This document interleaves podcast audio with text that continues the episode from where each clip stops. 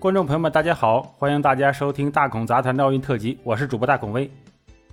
牙买加选手汤普森打破世界纪录，同另外两位牙买加选手啊一起包揽了女子百米飞人大战的金银铜三枚奖牌。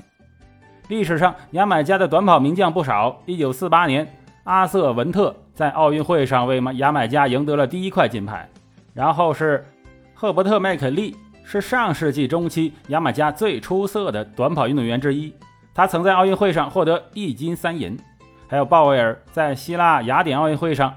创造了九秒七七的世界纪录。他在二零零八年入选北京奥运会牙买加四乘一百米的接力队，以打破世界纪录的成绩获得冠军。到了二零零九年，牙买加人开始全面接管短跑项目，博尔特在柏林田径锦标赛一人独得三金。虽然牙买加男子选手因为青黄不接，没有进入本次东京奥运会的男子飞人大赛，但是女子飞人大赛呢，却包揽了金银铜。结合上面的历史成绩呢，我们不禁要问：为什么牙买加能够盛产如此多的短跑名将呢？牙买加科技大学的一项研究报告显示，在该国运动员中，这个肌肉纤维里面有一种独特的元素啊，它的含量比较高。这种元素的作用就是让人跑得快。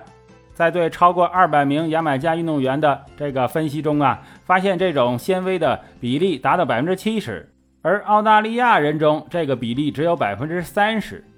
所以说，这是一种与生俱来的能力，也就是所谓的天赋吧。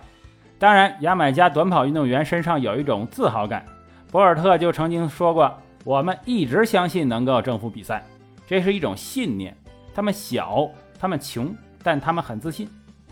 特别的体型也是一个因素。根据这个牙买加田径队科研中心主任莫里森介绍，牙买加人呢身高突出，四肢长，胸腔小，臀部骨盆有一定的倾斜。他进一步解释，腿长保证幅度大，臀部的倾斜对膝盖提升有作用，胸腔小让呼吸更快。《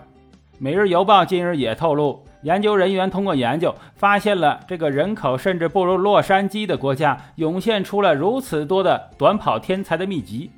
他们拥有相对完美的膝盖。另外呀，据新华网消息，博尔特的父母在接受采访时表示，除了这个自然天赋以外，常给博尔特吃一种叫牙买加山药的东西，帮助了他。这牙买加山药啊，具有这个丰富的重要化学成分。即植物固醇，哎，这不是你吃了很多只为了长肌肉的固醇哈，这是日常饮食中的类固醇，每天都有摄取一点儿。除了黄山药之外呀，牙买加人还常吃这个香蕉啊、芭蕉、土豆等，是牙买加运动员用于肌肉合成的激素较高，更有利于他们的成绩。此外，成熟庞大的选材体系和短跑传统也是非常重要的因素。牙买加每年有二百六十个田径队，八万多人参加近二十种各种比赛，健全的培养体系保证了人才的源源不断。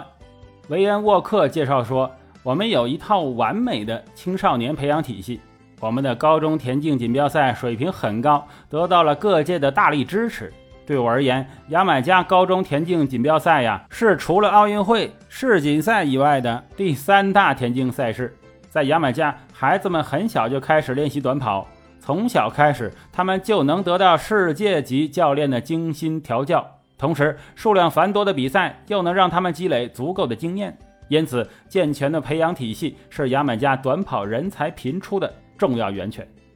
牙买加人从小就接受短跑的熏陶，在牙买加有一个叫做“男孩女孩跑起来”的运动会，从小就在比赛中培养牙买加儿童的竞争意识。五岁的孩子就开始参加全国比赛，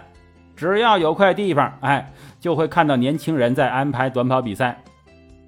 这是他们的名片。用国际田联牙买加籍执教埃利奥特的话说：“你可以去金斯顿看看那里的高中比赛。如果你周末去晚了呀，啊，根本进不去，体育场水泄不通。而且牙买加人崇拜跑得快的同胞，他们把跑步啊。”当做一个梦想，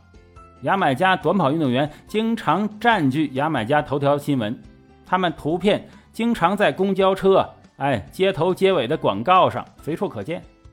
无数牙买加的孩子渴望自己成为短跑天才，只要有一块稍微像样的空地，就有年轻人安排即兴的短跑比赛，因为他们梦想着有一天能够成为短跑之王。牙买加的国际机场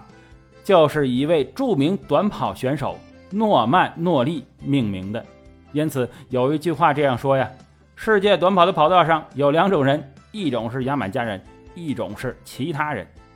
好了，欢迎收听这期的大孔杂谈奥运特辑，我是主播大孔威，咱们下集再见。